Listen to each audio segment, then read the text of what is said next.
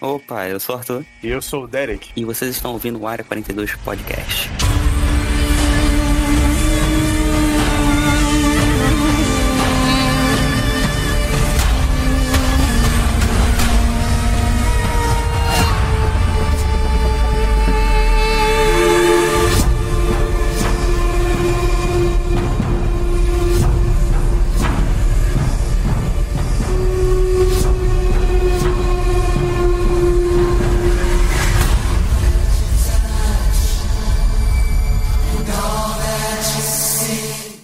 Senhoras e senhores, chegamos a um dos momentos mais esperados de 2021, mas chegamos finalmente aos desertos de Araques. Prestou ou não prestou? Ah.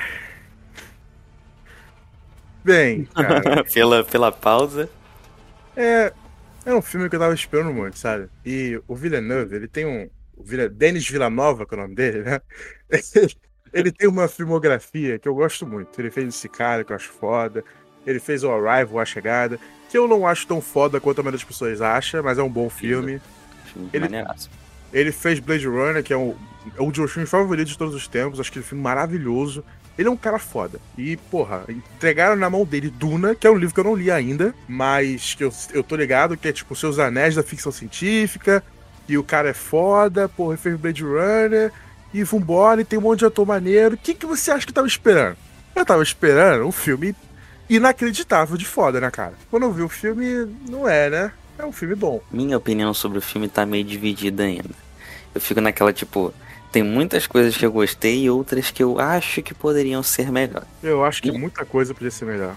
Uma delas é o marketing, porque o filme foi vendido, pelo menos eu fui pra ver, assistir o filme, com a impressão de tipo, ah, é um filme sozinho, não tem nenhum outro assim, pelo menos que a gente saiba que ia ser uma sequência e tudo mais. Isso é muito vacilo, né, cara? É, então, é é daí que. Essa é uma decepção que eu tenho com o filme. Mas quando começa o filme, logo aparece Duna, beleza, o título. Aí vem um subtítulo pequenininho, parte 1. É, mas no marketing isso não tava, né? Só no É, filme. Tá aí. Exatamente. Eu juro que eu parei naquele momento e fiquei tipo. Eu pensei primeiro, tipo assim, eu tava esperando, tá? Então isso aqui vai ser dividido em atos, que nem, por exemplo, sei lá, um musical. Isso aqui vai ser dividido em atos, vai ter parte 1, parte 2, parte 3 dentro do mesmo filme. Eu pensei lá logo no começo. Eu também tive essa impressão. Eu tive essa impressão também. Aí eu, pô, beleza, vamos lá. Eu estranhei, mas vamos lá. Porque normalmente isso não aparece junto com o título, né? Aparece, tipo, num cantinho. O Snyder Cut é dividido em capítulo também. É verdade, verdade, bem lembrado. Passou um mó tempão, eu, caraca, cadê a parte 2? Mano, passando mó tempão e os conflitos avançando, eu, mano, esse filme tem quantas horas? Aí fui passando, fui passando, daqui a pouco chega o final, eu, ah, tá bom. O final não dá a impressão de que, tipo, o filme acabou de começar? Sim, Eu não acho que esse negócio de ser parte 1 é desculpa pra entregar um filme assim, não, cara. Porque, tá, vamos lá, eu não li o livro, mas ele usou. Estamos deixando bem claro, hein? A gente não leu o livro, hein? Antes que alguém vai comentar alguma É, coisa. então, Vamos começar com esse argumento, porque, ah, vocês não conhecem que vai ser assim. Não, a gente realmente não A gente conhece. tá comentando o filme, não tá comentando o livro. Se a gente for fazer um programa no futuro depois de ter lido o livro, talvez. Volte a fazer com It. Agora com Duna, não. A gente não, não tem essa ideia. E aí, vamos lá. Eu fui ver o filme e quando chegou no final, eu fiquei tipo, peraí, mas acabou agora? Porque ele decidiu parar numa parte do livro que meio que não conclui o arco nenhum, né? É como se a gente tivesse visto o primeiro episódio de uma série. Tipo, e aí? Cadê? E a gente nem sabe se vai ter uma parte 2, né? Então, pô, isso é muito broxa. tipo, cara, Na data de gravação, nós não sabemos ainda, mas hoje já foi confirmado que terá a parte 2 sim. Agora continue o programa onde dois ignorantes discutem uma possível sequência. eu me senti vendo um piloto, realmente. Tipo, caraca, um grande piloto, na real. Tipo, mano, E eu não acho que isso é desculpa, não, hein, Arthur? eu também Eu não acho acho não, desculpa. porque eu acho que beleza, vamos, vamos usar as trilogias de Star Wars, por exemplo. A primeira, é a última não. vamos usar a primeira. Todo filme constrói um arco maior, que é construído em torno de três atos, de, de três atos de três filmes grandões. Só que dentro desses três filmes, cada um deles tem seus próprios ciclos.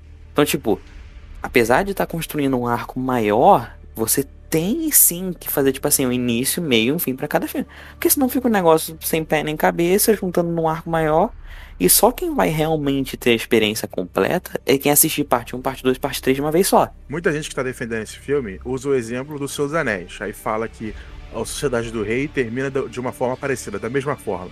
mas eu discordo veementemente. Discordo pra caceta. Tudo bem, a Cidade do, do Anel termina com eles se separando, e aí o Frodo e o Sam, tipo, vambora, e aí acaba o filme, aí acaba o filme com eles indo pra jornada. E aqui no Duna também acaba com o Paul Atreides, que inclusive é um personagem horroroso, daqui a pouco eu falo mais dele, encontrando lá os, os, os Fremen e indo pra jornada. Ok, isso é parecido.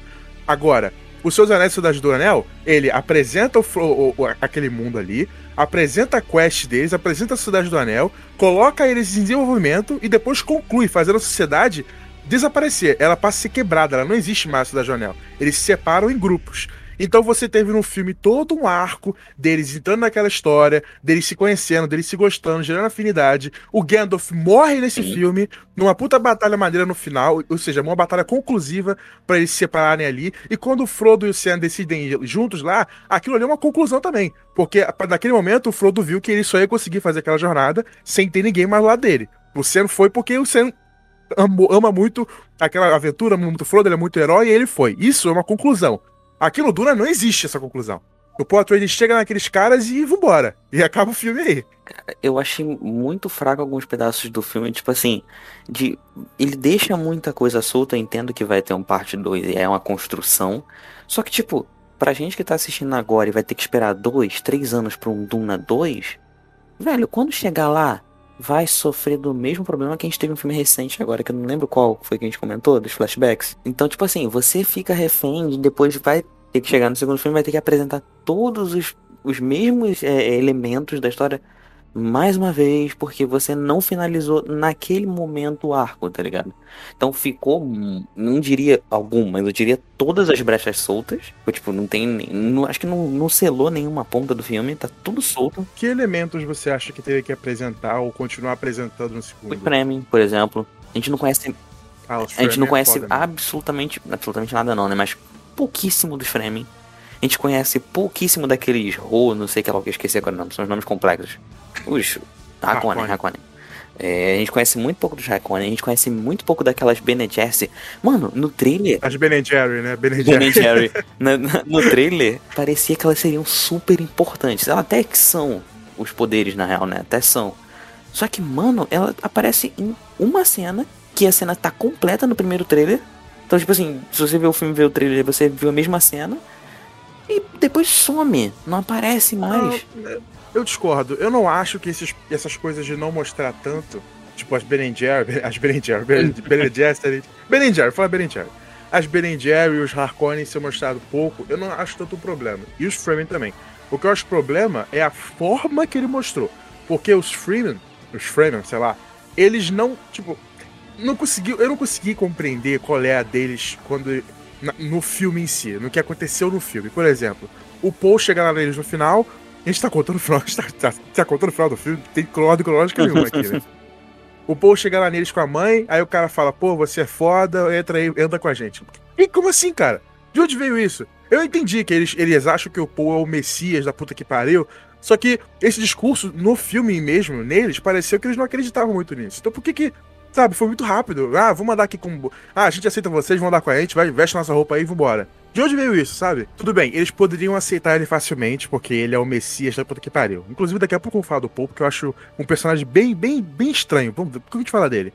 Mas, beleza, eu compro, ok, eles aceitarem ele tão facilmente. Mas faltou diálogo, cara. Faltou. Tipo, eles só se olharam e vambora, sabe? Eu acho que não, não tem diálogo. Quando não tem diálogo, quando não tem diálogo não tem sentido pra mim a cena. Inclusive, a, a apresentação da Zendaya ficou tipo. É, graças a Deus, eu não gosto dela.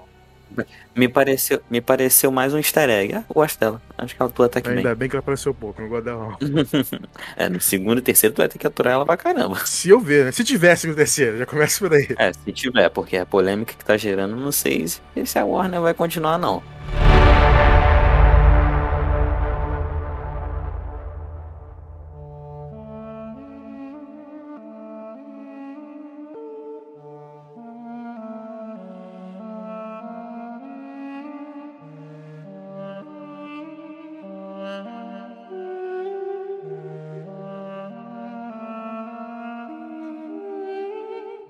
Assim como em Game of Thrones, assim como nas Crônicas de Fogo, que eu sei que são bem inspiradas no Duna, o próprio Martin já falou isso, também tem muita política. Em, nos livros da Crônicas de Fogo, tem toda a parada que você fica sabendo das intrigas, dos relacionamentos, das ideias, dos planos, das traições. Tem toda essa parada que é muito boa e numa série eu acho que ficaria perfeito. Aqui no filme, obviamente, o Denis Villeneuve teve que, o Denis Villanova, ele teve que simplificar as coisas, né? Porque é um filme de milhões de dólares para público geral, né? Porra, não pode fazer super complicado, né? Mas eu senti que essa simplificação matou o filme, cara. Eu concordo com você que, tipo assim, tem muita. Eu, eu achei que eles arranharam a ponta do iceberg. Eu não conheço profundamente a política lá do, do, de Duna e tudo mais. Porém, lógico, antes de ver o filme eu dei uma pesquisada, fui entender um pouquinho mais sobre o filme para não, não ir, tipo, o que, que tá acontecendo aqui. Então eu vi alguns vídeos situ situando mais ou menos como é que funciona a política. E, mano, pelos vídeos, é muito mais complexo do que o próprio filme apresentou. Tá ligado? O filme jogou certos personagens aqui e ali, citou o imperador, citou as casas e tudo mais, e tá, vambora. Com isso aqui já dá pra ir, já dá pra seguir. Tá ligado? Meio que o básico para funcionar. Eu acho que a simplificação, para mim, matou o filme justamente porque a gente até entende que, tá, tem um imperador que tá trabalhando com os Raikkonen para colocar a casa Atreides lá e destruir ela. Mas. Qual a motivação? Exatamente. Qual a motivação? Por que, que ele quer destruir os Atreides? O filme tem, o, tem um diálogo lá do Barão que ele fala que ah, o imperador é muito. Vaidoso. Muito vaidoso. Mas, porra, isso é motivação para destruir uma casa política inteira? Sabe? Não. De onde. Qual é a motivação exata? Não. No livro, eu sei que tem. No filme, não tem. Eles só falam que eles estão trabalhando junto pra matar os, os Atreides, como se eles fossem vilões do mal, hahaha, somos do mal, vamos matar os do bem. Sabe? Então, o filme meio que dá uma pincelada de leve falando que ah, a casa Atreides, a voz dela tá crescendo, ela tá ficando muito poderosa, então o imperador não quer que eles roubem o. Pô, mas a gente não viu isso Então, acontecer. exatamente. Então, meio que tipo assim, é, é só um diálogo expositivo, não tão expositivo assim, né? Nossa, Porque não. não- o que tem de diálogo expositivo, caralho. Nossa, o tempo O povo todo. falando com o pai dele. O tempo pai dele todo. explica tudo pra ele. O que ele já sabe. Não faz sentido nenhum aquilo ali. Não, o tempo todo é diálogo expositivo. Quando a mãe dele fala dos negócios lá. Quando, o, mano, o cara lá, o, o, o, o doutor, esqueci o nome do doutor, ele tem que Nossa, explicar. é péssimo. Nossa, ele explica pro público e pro, lógico, pro cara lá, pro, pro Paul. Paul não, esqueci o nome do pai do Paul. É, É o Leto, Duque Leto. é isso, é o. É o Paul Dameron. Paul Dameron, isso aí, é por isso que eu tô confundindo, é Paul Paul. É, ele explica o, o plano, tá ligado? Tipo assim, caraca, mano, não precisa explicar tintim por tintim o que tá acontecendo, o que você vai fazer. Deixa a gente descobrir também um pouquinho, ver o que, que vai acontecer, tá ligado? Não, essa traição foi muito mal bolada, Pô, cara. Foi- demais. Me pareceu um Deus Ex Machina. Tipo, tem que ter conflito, então vamos colocar esse cara aqui pra ser o traidor. Não me pareceu, Sabe? foi um Deus Ex Machina, porque, tipo assim, ele foi jogado, Pô, e ele sozinho conseguiu acabar com a defesa de uma casa política inteira. não, além, Como? Além disso, é tipo assim, ele é um personagem que a gente não criou empatia, porque ele praticamente não foi apresentado, ele apareceu duas cenas. Vou falar de empatia é zero, né? Eu não gosto, eu não me importo por ninguém nesse filme, só com a mãe do Paul. Cara, tipo assim, o filme não constrói nada, tá ligado? A gente não, não tem um- uma empatia pelo Paul mesmo. O Paul, tipo assim, a gente foi, eu, fui come, eu fui começar a ter uma ligação com ele lá pro final do Eu não me filme. importo ele, não. que. Demorou, demorou muito pra eu começar a me importar com ele. O Leto, o Duque, antigo Duque, né? Que é, é spoiler, né? Todo mundo, todo mundo Porra, não, peraí. Caraca, a gente já falou spoiler, ele morre. falou- é verdade, a gente já falou spoiler. Ele morre. Pô, se eu não quero spoiler, não vai ver podcast, né? ele morre. Então, tipo, também nem deu tempo de ligar pra ele. A morte dele pra mim tanto faz como tanto fez. Aquela, aquele massacre lá, a gente não chega a conhecer o povo Artrades, tá ligado? Pra gente se importar com o massacre. Então, tipo, fica muito ação ali jogada, um massacre rolando, cenas fortes, beleza. Mas, caraca, qual é o contexto? O que, que esse povo aqui fez pra merecer essa, essa condenação? Pô, mostra. Se mostrasse, por exemplo, uma cena que inclusive mostra no Pantera Negra, que eu acho muito maneira pra contextualizar um- uma civilização, é aquela cena que o T'Challa tá andando no meio da galera, no meio de uma feira, ali no meio de Wakanda e tudo mais, compra uma fruta e come com a. Sim, sim, tá a com, a, tá com Nakia, aquela Nakia. namorada dele lá, né? Isso. É, então, aquela cena que ele, tipo assim, ele tá passeando pela feira, mas, cara, mostra muito a cultura do povo dele e tudo mais.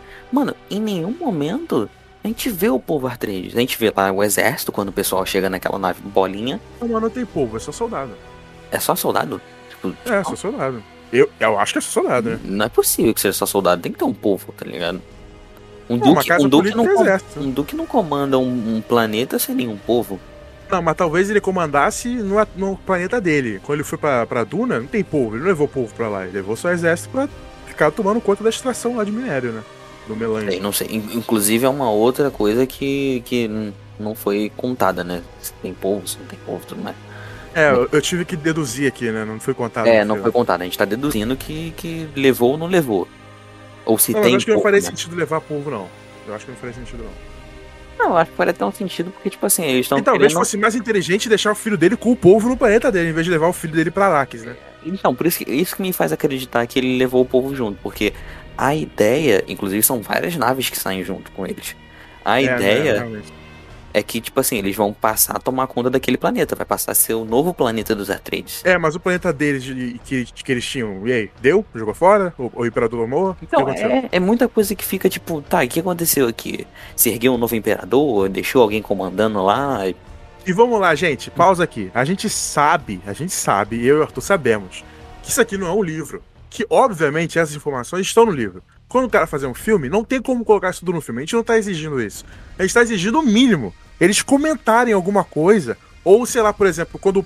Por exemplo, quando eles estão indo pra Arrakis, quando eles estão no planeta deles ainda. Se o povo falasse, pô, me deixa aqui com o povo. Aí ele, não, vamos levar. Pronto, já estabeleceu, Não, entendeu? exa- exatamente, exatamente. É tipo isso. As pequenas linhas de diálogo já estabeleceriam essas nossas Não, dúvidas. ou se não, por exemplo, ah, coloque, a- coloque as crianças e tudo mais em tal nave, blá blá, pronto. Ou mostra, né? Mostra o povo lá. Sim, é só um corte, tipo assim, rapidinho, mostrando a galera subindo. Mas eu acho.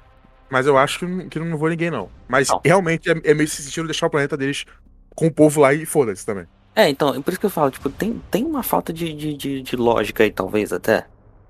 Não, Eu mas acho. mas é- é- o meu ponto é esse, tipo assim, a gente não criou uma empatia com os personagens antes de acontecer o massacre. Empatia é zero. E eu acho que, apesar de eu, sei que o livro é grande e tal, não sei o quê, eu acho que isso não é desculpa pra não gastar mais tempo desenvolvendo esses caras. Por exemplo, esse negócio da traição, eu achei super Deus Ex Machina, porque foi do nada, o cara, ah, eu sou um traidor porque ele tá com a minha mulher. Porra, qualquer, qualquer personagem podia dizer isso, né? Isso é muito Deus Ex Machina. Não teve desenvolvimento nenhum nisso, não teve suspeita, não teve, não teve intriga, não teve nada. Chegou numa noite, pronto, tem um traidor entre a gente. Isso, isso é outro ponto que eu ia comentar, tipo, mano, do nada, tá o filme rolando tranquilo, pum, massacre. Simplesmente surge. Eu acho que se o filme tivesse gastado, talvez, grande parte do filme, primeiro e terceiro ato, primeiro e segundo ato inteiro, talvez até parte do terceiro ato, só desenvolvendo aquilo ali, tipo, a gente conhecendo os Atreides, conhecendo o Duke e o, e o, e o Paul, Hum. gostando deles, gostando daqueles caras, daqueles personagens, e ao mesmo tempo colocando uma intriga, tipo, tem um traidor entre nós. Tem coisa. é, não. Tem, tem caroço nesse angu. Sabe? Colocar coisas assim Pra quando chegar no, no massacre, a gente sentir. Por exemplo, lá em Game of Thrones, o Casamento Vermelho. Tu não leu, né? Tu não, Não, sabe o que eu tô falando. Então, tem momento que. Posso dar spoiler, Arthur? Pode, vontade, eu não vou ler, não. Tem um momento. Que, que- meu Deus, tô triste agora. Tem um momento que a casa Stark é massacrada inteira. Eles perdem o exército deles, perdem o rei, todo mundo morre do norte, num casamento vermelho. E por que, que esse momento é tão impactante? Porque a gente gostava dos personagens, a gente sentia aquilo tudo e fazia sentido a traição que aconteceu ali. Porque o Rob tinha prometido casar com a filha do cara, não casou, e obviamente a casa ficou puta, se aliou com outro cara e deu merda. Tipo, faz sentido. O cara não precisava falar na cena o que aconteceu. Você entendeu. Uhum. Porra, os caras traíram ele porque ele fez merda. Aqui, não ficou essas coisas, a gente não entendeu essa parada. O imperador, por que que tá puto com os atores? Não sabemos, porque ele, porque ele é vaidoso, é o- que o cara fala. O cara traiu porque a mulher dele tava pega, tipo, foda-se, né? Podia, qualquer personagem podia ter filha, a mulher pega, então. E, porra, uma casa, o, o, o castelo inteiro do dos caras tava à mercê do médico, tipo, o médico sozinho conseguiu fazer aquilo tudo, sem nenhuma aliança, sem nenhuma intriga, sem nenhum gente trai, traidora dentro do castelo. Essas coisas eu acho que podia ser interessante desenvolver em talvez uma hora e meia de filme, uma hora e quarenta, e não seria chato. E quando chegasse na conclusão, aí, caralho, os caras morreram! Seria foda, Sim. sabe? Então, é- esse é o ponto. O filme ele dá uma pincelada falando, ah, tem um espião, aquele besourinho entrou e tudo mais. Ah, beleza. Só que aí é uma pincelada tão, tão rápida e tão, tipo assim, não dá realmente não dá a entender que tem um, um- o que é o médico ou alguma coisa assim, só fala, ah, tem um espião. Beleza. Tem um espião, mas quem? Tá ligado? Ele só joga a informação lá. Eu acho que esse filme realmente se compromete, já que ele decidiram fazer, ah, vamos fazer parte 1, parte 2, parte 3, como se fosse é, é, capítulos. Na real, é mais parte 1 e parte 2, né? É parte 1 e parte 2? Não sei se é parte 1 e parte 2. É, eu acho que é mais isso. Ele adaptou metade do livro só no primeiro filme. Então a outra metade deve ser o 2, não deve ter 3, não. Se ele fosse fazer parte 1 e parte 2, cara, a parte 1 poderia ele simplesmente esquecer essa parte do exílio, deixava o exílio pro segundo filme, o exílio. Onde ele desenvolveu os Freeman, a motivação deles adotarem ele, Exatamente. ele virando um líder. Nesse filme aqui, ele vira líder porque ele venceu o cara na porrada. Sério? Sim, exatamente. Não, tipo assim, se ele pegasse o primeiro filme, o primeiro filme fosse contando desde lá a infância do Paul, toda a Não, é história. demais. não, tipo assim, um exemplo, um exemplo, tipo assim, fazer flashbacks Aham. contando a história do Paul e tudo mais. Porque a gente não sabe nada sobre os, os atreides. A gente sabe o que o filme pincelou ali muito rápido antes deles morrerem. Tá ligado? Por exemplo, a gente não sabe as motivações do Paul, a gente não sabe no que, que o Paul acredita, no que, que o Paul, tipo, pensa. Tá ligado? A gente não conhece o personagem. Então eu acho que eles deveriam ter abraçado mesmo a ideia, tipo, já que vão fazer parte 1 e parte 2, ou parte 3, sei lá. Vamos fazer, tipo, a parte 1 vai ser desde lá de quando for necessário até o final do filme, que vai ser o momento em que eles têm que fugir. Pum. O momento, aquela cena que ele e a mãe olham pra tudo sendo destruído, podia ser o fim do primeiro filme.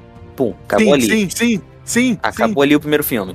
Segundo filme, eles no deserto, tendo que sobreviver, encontrando os Fremen que vão ajudar eles e tentar escapar e tudo mais, e aí se unir, fazer aliança, pra no finalzinho do segundo filme, pum, guerra contra o Imperador e os Harkonnen e tudo mais. Olha, mano, perfeito, uma estrutura perfeita de parte 1 e parte 2.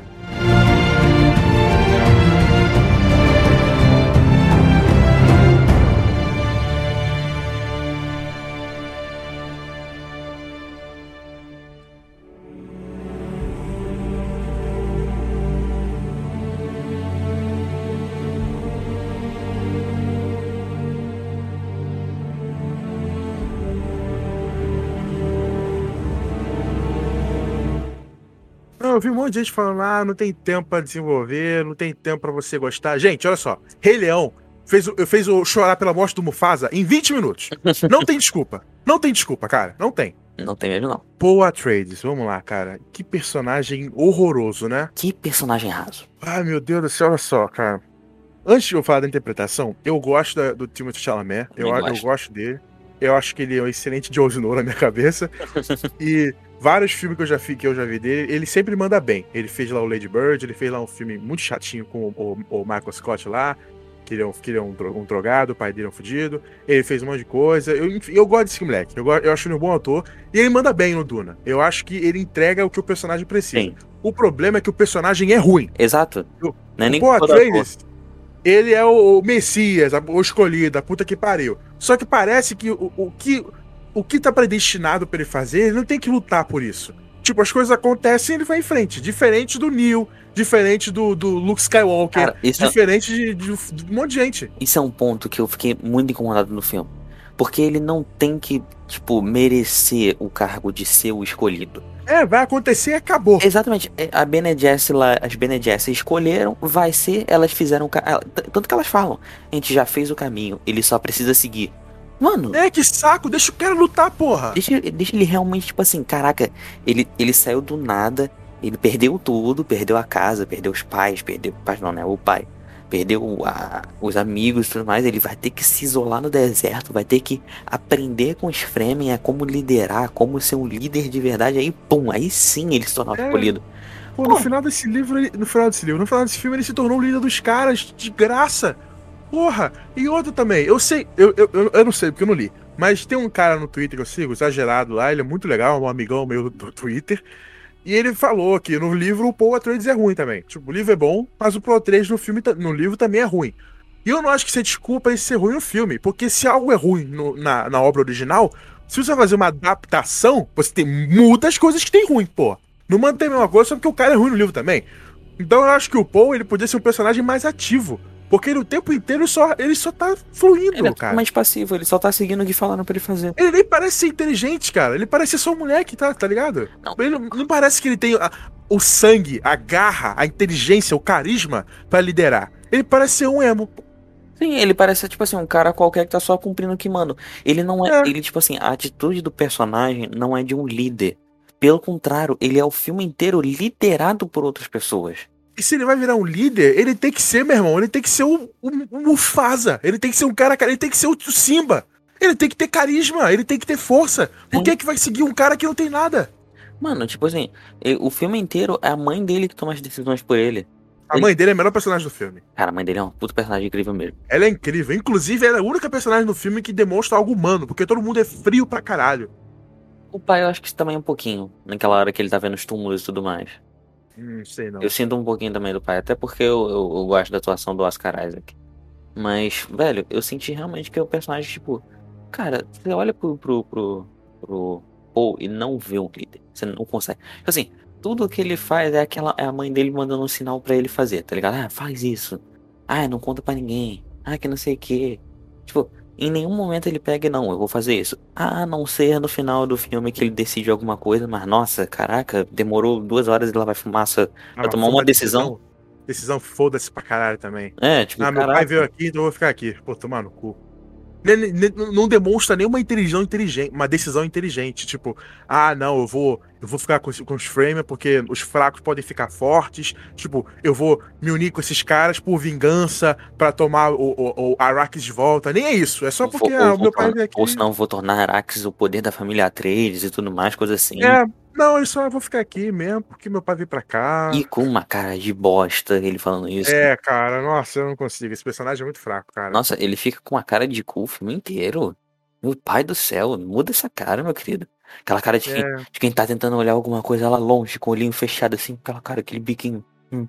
Nossa, Eu só acho que teve um momento que eu gostei dele, que foi quando ele tem a visão da Guerra Santa em nome dele. Eu achei maneiro. Sim. Que ele tá lá com a mãe legal, dele. Apesar que essa cena. Vamos falar algo lá. Daqui a pouco a gente fala da técnica do filme em si. Tem pontos bons e tem pontos ruins, na minha opinião. Mas essa cena eu acho muito maneira. Eles estão lá dentro daquela cabana de areia, que você só descobre que é uma cabana depois, né? Uhum. Mas daqui a pouco eu falo mais da técnica. E a mãe dele tá lá, aí ele começa a ter a visão. Aí o, o, o puta, o Timothy Chalamet é um bom ator pra caralho. Ele começa a passar aquilo, o desespero nervoso dele. Inclusive, também passa isso quando tem o teste da dor, né? Sim, que a mulher fala, que ele fala, o que tem aqui dentro? Ela, dor. Porra, é foda, é foda. As atuações são maneiras, apesar dos personagens serem fracos. Então, falando de técnica, porque a gente comentou bastante da história da atuação. Acho que aqui a gente pode elogiar o filme. A, aqui dá pra elogiar bastante. Inclusive, ele faz uma coisa que eu odeio a saga Star Wars, é, terceira saga do, do Despertar da Força e tudo mais. Não existe, não existe. Não, existe. no seu Red Canon, não. Eu odeio, não. Uma coisa que eu amo, mas eu odeio por eles não fazerem é eles não contextualizam onde a porcaria da nave está pousando. E isso me incomodava demais. Por quê? Nos Star Wars original, por exemplo, você tinha toda aquela cena da nave chegando, mostrando o planeta, como que é as coisas e tudo mais, e depois a nave pousando. Show.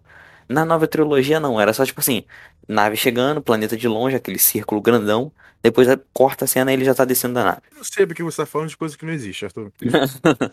Aí nesse filme, não, nesse filme, graças a Deus, cara, aquela cena daquelas libelas vindo, pousando. Muito né? maneiro essas naves, cara. Inclusive, cara, é uma parada que eu fico pensando. Engenharia e tudo mais, cara, a gente tem que aproveitar muito mais da natureza que nem, por exemplo, a tecnologia desse filme. Velho, que, que nave da hora e criativa, tá ligado? É uma, é uma libélula gigante. E, é muito maneiro. E, e funciona. Cara, eu simplesmente achei a arquitetura e tudo mais do, da, de Duna, as naves, os equipamentos, o verme principalmente. Cara, é, lindo. É foda. Arax é maneiro pra caralho, pô. E, Quando o verme tá chegando, a areia começa a ficar muito pastosa, ela começa a engolir você. Puta, muito, muito maneiro, cara. Muito maneiro. As cenas, os efeitos especiais as cenas desse filme, tecnicamente falando, putz, lindo. Simplesmente lindo toda essa contextualização do deserto, a forma que eles criaram aquele universo ali, você, tipo, realmente, tipo, parece, tá ligado? Aquilo ali parece um lugar vivo, vamos dizer assim. Pra mim, a melhor, pra mim, a melhor cena do filme é quando o Paul tá salvando lá aqueles caras da nave, quer dizer, da nave não, do negócio de mineração. Uhum. Aí os caras estão correndo, e aí acho que alguma coisa cai no chão, aí vem fumaça pra todo quanto é lado, aí ele, ele cheira a especiaria, né? Uhum. E aí, por ele ser escolhido, ele tem visões, ele começa a ouvir coisas. Puta, que cena linda, caralho! E o som é foda, ele vai tomando você. E a câmera vai focando no rosto dele com aquela areia linda, aquele cenário bonito pra caralho. Aí a câmera foca, tipo, fica silêncio, só na voz do Paul. Aí ele fala: É, eu consigo ouvir seus passos, velhinho. Aí vem o cara lá atrás. Isso é uma rima com aquela cena lá no começo, onde ele não ouviu os passos do cara, Mas ele e agora fala, ele é. ouviu. Agora ele ouviu, porque ele tá com a especiaria. Eu achei isso muito foda. Cara, inclusive, isso é um, isso é um quesito técnico que ia entrar à parte. O som. Puta que maravilhoso. design de som incrível. É igual o Blade. Runner. É maravilhoso, igual o Blade Runner. Não, eu acho que ele, eu vi o Blade Runner 2049, eu acho que ele ainda leva a um outro patamar. Porque Não acho, não. nesse filme o som tem uma grande importância, tá ligado? O som, a vibração tem uma grande importância. É essencial, pelo menos na minha opinião, de você conseguir passar essa sensação pro, pro espectador. Mas pra mim, quando vinha aquele negócio, aquele batedor e ficava pum, pum, pum, dava uma angústia, porque, cara, eu já sabia que a qualquer momento o verme podia surgir do nada, tá ligado? É muito foda, E cara. quando, foda. e quando eles, por exemplo, estão caminhando fora sem, sem fazer aqueles passos é, imitando areia e tudo mais, também, não sei se você percebeu, o som também dá uma focada nos passos dele, lembrando Sim. sempre essa parada de tipo, mano, eles têm que tomar cuidado porque esse som aqui a qualquer momento. É como se você tivesse a audição do, do verme, tá ligado? Você tá escutando o passo. Eu acho isso simplesmente genial.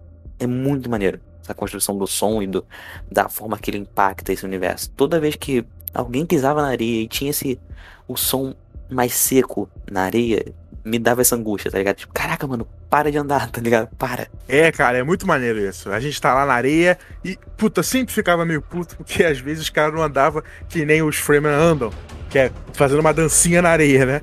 E aí os caras estavam andando normal, eu ficava, mano, para de andar normal, caralho. Tu não sabe que se tu andar normal vai dar merda? Exatamente. É tipo, Pô, tem até aquela Freeman lá, inclusive o personagem é ruim também, que a gente não sabe qual é a dela, só quando ela morre que a gente fica sabendo. Que é aquela Freeman lá, barra Império, barra. Barra Harkonnen, barra. barra Trade. Eu não sei o que ela é. a tudo. É, aí no final a gente sabe lá qual é a dela. Mas quando ela tava indo embora, ela não tava dançando na areia, ela tava andando normal. Eu, meu Deus, você mais do que todo mundo deveria dançar na areia. Exatamente. Você mais do que todo mundo deveria automaticamente andar assim. Mas é maneiro, é maneiro. A técnica do filme é foda. A técnica de. a questão de imagem é linda. Tirando as cenas de ação, são horrorosas. Eu achei uma merda. A luta do filme, eu acho uma merda. Uma merda. Eu- o Denis Villeneuve, ele é um ótimo diretor, mas caraca, meu irmão. Se, porrada, você não deixa a câmera parada com os caras lutando, brother. Senão parece trapalhões, cara. Os caras lutando lá na escada, porra, foda-se, cara. Eu achei uma merda. Nossa, Os caras vieram por trás e pela frente, horrível.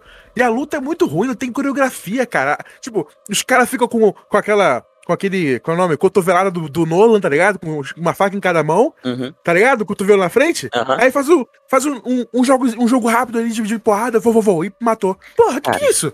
Inclusive, eu acho que eles tinham muito potencial pra desenvolver as brigas de Duna, porque é um lugar que você não pode usar tiro, nem pode usar movimentos muito rápidos. Então você tem que, tipo assim, ao mesmo tempo que você tem que ser rápido pra se defender e tudo mais, você tem que ser lento na hora de atacar. Então, tipo, gera, geraria, né? Um- Uma, uma de- um desafio pro diretor e, e seria uma, uma ação maneira de ver, pelo menos eu acho. Ah, contrata o coreografista do Demolidor, cara. Meu Agora- Deus, velho. Os caras Qualquer um. É um filme de milhões de dólares pro cara fazer luta merda. Mano, contrata os caras que fizeram os, os dublês do John Wick pra fazer essa, essa Meu ação. é o Warner, cara. Não é possível que os caras não tenham recurso pra isso. Tem. Esse é o problema. Tem. Mano, os caras botaram o fucking Jason Momoa lutando e o Jason Momoa parecia um cara qualquer, tá ligado? Sendo É que o muito cara, lugar comum, cara. o cara era pra ser tipo assim, o- pelo menos o filme constrói isso, né? De tipo, não, ele é o melhor soldado que a gente tem, que não sei o que, blá blá. blá. Mano, chega na hora do combate, naquela cena do corredor, tu fica tipo, caraca, sério? Não, ele, ele O até cara- luta bem, mas o problema é que ele não luta bem. Os caras que lutam mal, né? É, eu não sei, eu não sei se a régua tá tão baixa que parece que ele tá lutando mal, ou se a régua dele era tão alta e agora a gente viu ele baixo e tá ruim, tá ligado? Não, mas tipo, inclusive é uma parada que eu não entendi, por quê? O cara ganha dele tacando a faca. Não era pra faca não penetrar? Isso é um problema mesmo. Porque no início do filme o cara fala lá. Inclusive que é por isso que eles não usam armas de fogo, arma laser. Exatamente, é o que eu Porque comentei a agora. partir, da, a partir do momento da invenção do escudo, qualquer coisa, qualquer projétil rápido não penetra na sua pele. Exato. E por isso que eles usam armas brancas. E, inclusive isso é enfatizado na luta lá do Paul contra o, o cara lá, o Josh Brolin. O problema é que depois, depois disso o filme esquece. Os caras lutam normal. Exatamente. Luta rápido e, e consegue matar, matar. Tipo, não faz sentido, né? Exatamente. Aquele, aquele, vi- aquela vespinha também, e tudo mais, tentando entrar na armadura do cara, e o cara, Ah, tipo, a faz vespa sentido. entrar e não faz nada. A vestinha faz sentido, vai. Não, tô falando tipo assim, o cara não faz nada, tá ligado? Ele tipo espera entrar a Vespa. Tá falando de quem? Mano, do, é- do, do pai do Do povo? Duncan, do Duncan. Ah, o Duncan. Ah, mas o Duncan tira Ele com a, fica- faca. Não, ele tira, mas ele fica olhando um monte de tipo assim, esperando, e depois ele vai lá e É, se tira. ele fosse um cara tão foda assim, ele batia no ar, né, pô? É, exatamente, mas a questão é essa, tipo, o filme, o, o cara morre com uma faca cravada no peito sendo lançada. O escudo era pra defender essa, tá ligado? Isso aí, na hora que eu vi na cena, eu fiquei tipo, peraí. É aquele negócio que o filme apresenta e esquece, né? É, tipo assim, tira um pouquinho da magia, porque, caraca, o filme- escudo não era pra defender nesse num caso. filme baseado num livro tão foda, de um diretor tão foda, não era pra ter, né, cara? Pô, se fosse outro filme, a gente até aceitava, esqueceria, mas não é, né? Duna, porra. E não é um filme, por exemplo, um filme de baixo orçamento, tá ligado? É um Exatamente. filme que, pô, Se fosse um filme da Netflix, por exemplo, né? Tu ligar foda-se.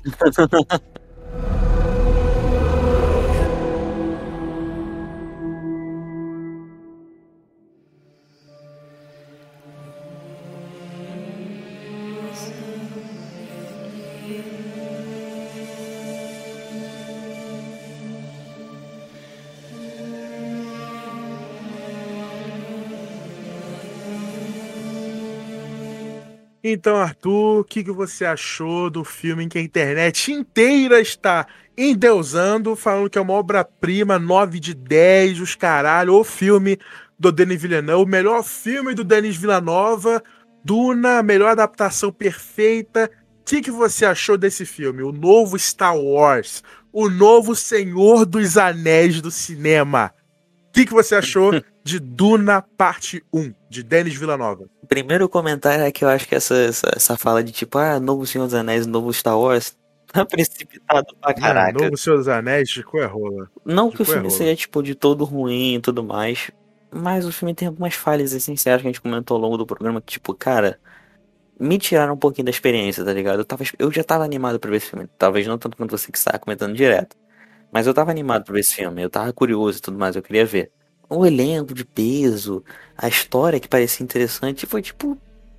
é, ficou só isso. Tipo, tudo, toda essa espera e adiamento e, tipo, caraca, e todos esses trailers, que estavam os trailers, estavam maneiro pra caraca. Muito. O, o trailer é melhor que o filme, inclusive. O trailer é, exatamente, o trailer é muito melhor que o filme. E pra chegar, tipo assim, nisso, tá ligado? Tipo, foi só isso. Não tem mais nada. Pra gente ter que esperar mais, sei lá, dois, três anos pra ver uma parte 2. Pra aí sim. Se tiver, né, cara? Se tiver, se a Warner aprovar. Pra aí sim, finalmente, a gente poder concluir o arco e entender toda a história completa. Tipo, cara, cara. Pelo menos o arco, um arco independente ali na própria história, ou se não, que nem a gente falou, tipo, é, construir, fazer a construção da história no primeiro filme pra depois fazer o conflito. Sei lá, tinha tantas outras maneiras de construir esse, esse conto e adaptar essa história, tipo, eles escolheram logo esse, tá ligado? Tipo, ficar um, um negócio meio raso para depois no segundo filme apresentar direito. Não entendi muito a- as decisões criativas desse filme, eu discordo de algumas, inclusive de muitas, como vocês puderam ver ao longo do programa. Então, cara, sendo sincero, por mais que eu quisesse ser otimista com esse filme, 7. É um filme que diverte, é legal, tipo assim, tem uns conceitos maneiros, você vai até que se divertir um pouquinho. Mas quando chegar no final e parar pra, tipo assim, ah, se parar pra depois passar o êxtase de ver o filme pensar um pouquinho, mano, cara, é um filme bem raso. Então, 7. É uma nota mediana, porque realmente eu, eu vejo que é um filme mediano. Tem potencial, é uma história maneira, mas infelizmente é um filme mediano. E tu, mano, o que, que tu achou? Tu, tu que queria ver mais do que eu. Então, cara, eu realmente queria muito ver esse filme. Eu amo ficção científica. Eu não li Duna ainda. Eu ia ler, só que aí eu fiquei assustado com a quantidade de livros. Mas aí, quando eu vi que só o primeiro importava, eu decidi esperar o primeiro filme, porque, tipo, já que o filme baseia metade do livro, então o livro vai me dar spoiler do filme. O filme não me dá spoiler do livro. Porque o livro é muito além do filme. Então achei melhor eu ver o filme primeiro. Até pra, até pra eu ter um elemento visual já pra me inspirar quando eu for ler o livro. Então acho que é uma decisão inteligente. Recomendo todo mundo a fazer isso. Tipo, espera o filme primeiro pra ler o livro. Ah, eu gosto do ritmo do filme, sim. E apesar dele ter, de um ser um filme que tem as coisas que eu já falei que eu discordo, a construção dele, essas coisinhas, eu acho que ele manda bem no ritmo dos acontecimentos. Tipo, tá lá a casa da Theresa destruída, eu não me importei, mas aconteceu. Teve a explosão toda, aí teve a jornada dele com a mãe, que eu acho que é um- algo muito bom no filme, porque a mãe é uma personagem muito interessante, ela é muito humana, e eu sei que Muita gente que leu o livro odiou essa parada, achou que é a pior adaptação. Olha, a coisa que eu gostei é que os caras que leram não gostou, porque a mãe, eles falam que no livro ela é uma personagem muito diferente. No livro dá a entender que ela é foda pra caralho, ela é muito mais Ben Jerry do que mãe, entendeu? Enquanto no filme ela é muito mais mãe, ela é muito mais emocional. E eu sei que realmente isso não faz tanto sentido. Se a gente vê que ela faz parte de uma de uma de um credo, de uma ordem que foi treinada para ser fria, para ser não sei o que, igual aquelas velhas lá, e ela não é. Ela é diferente. Então realmente não faz tanto sentido narrativo. Mas eu gostei porque ela foi para mim o fator humano que me fez conectar com o filme. Tipo, se todo mundo ali morreu, eu não me importei. Mas se ela morresse, eu ia importar, entendeu? É, isso é verdade. Eu acho ela uma personagem muito boa. O resto eu, eu não gosto. Eu não gosto do Paul, eu acho um péssimo personagem. Esse negócio de arquétipo do Messias, eu acho que pode ser bem trabalhado e aqui não foi. Eu prefiro quando o arquétipo é uma mentira Tipo, ah, o Anakin é o escolhido. Não é, ele vai matar todo mundo, não é o escolhido por nenhuma, eu acho isso bom. E no caso do, do, do Neil, por exemplo, que ele é o escolhido, mas ele tem que batalhar para ser escolhido. Tem que fazer escolha, tem que ir atrás, tem que se fuder, tem que aprender. Eu acho que o escolhido. É, o escolhido tem que ser trabalhado dessa forma. E aqui no Duna, eles foram pro mais simples. Que no livro deve ser também. Mas isso não é desculpa para fazer aqui igual. Porque se no livro é ruim, vão mudar, né? Enfim, mas eu não achei um filme horrível, tá? Ele não é nada ruim. O ritmo dele é bom, o efeito especial é bom. Os personagens, apesar de você não se importar muito, tipo, se você for ver sem tanta empolgação quanto eu tava para ver, você vai achar, tipo, tá bom, né? Os políticos aí, não sei o quê. Ele apresentando esse mundo, apesar de não, dele não ser tão sucinto em mostrar tudo que a gente queria saber, eu acho que ele foi, tipo, mediano, como o Arthur falou. Não foi lá essas coisas. Não foi que nem o Star Wars Episódio 4, que, mesmo não tendo livro nenhum para se basear, apresentou o universo muito é. bem. Apresentou perfeitamente. E eu também o Sociedade do Anel, que, mesmo tendo o livro lá, adaptou o livro inteiro, não metade de um, ele conseguiu mostrar pra gente perfeitamente aquele universo. Não com tudo que precisa, mas o suficiente pra gente se manter, tipo, porra, que universo foda. E aqui no Duna eu não senti isso, eu senti que é um mundo maneiro. Tipo, ponto. Não é, não é nada que eu, nossa, que foda aquele mundo. Não. É um mundo ok. Vamos ver a parte 2 aí.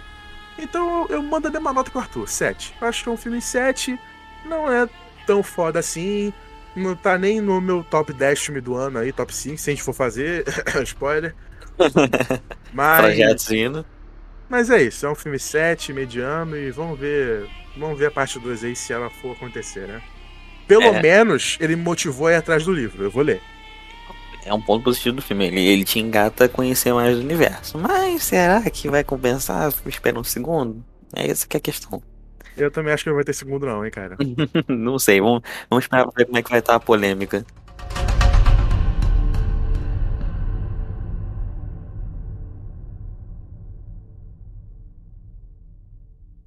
É só isso!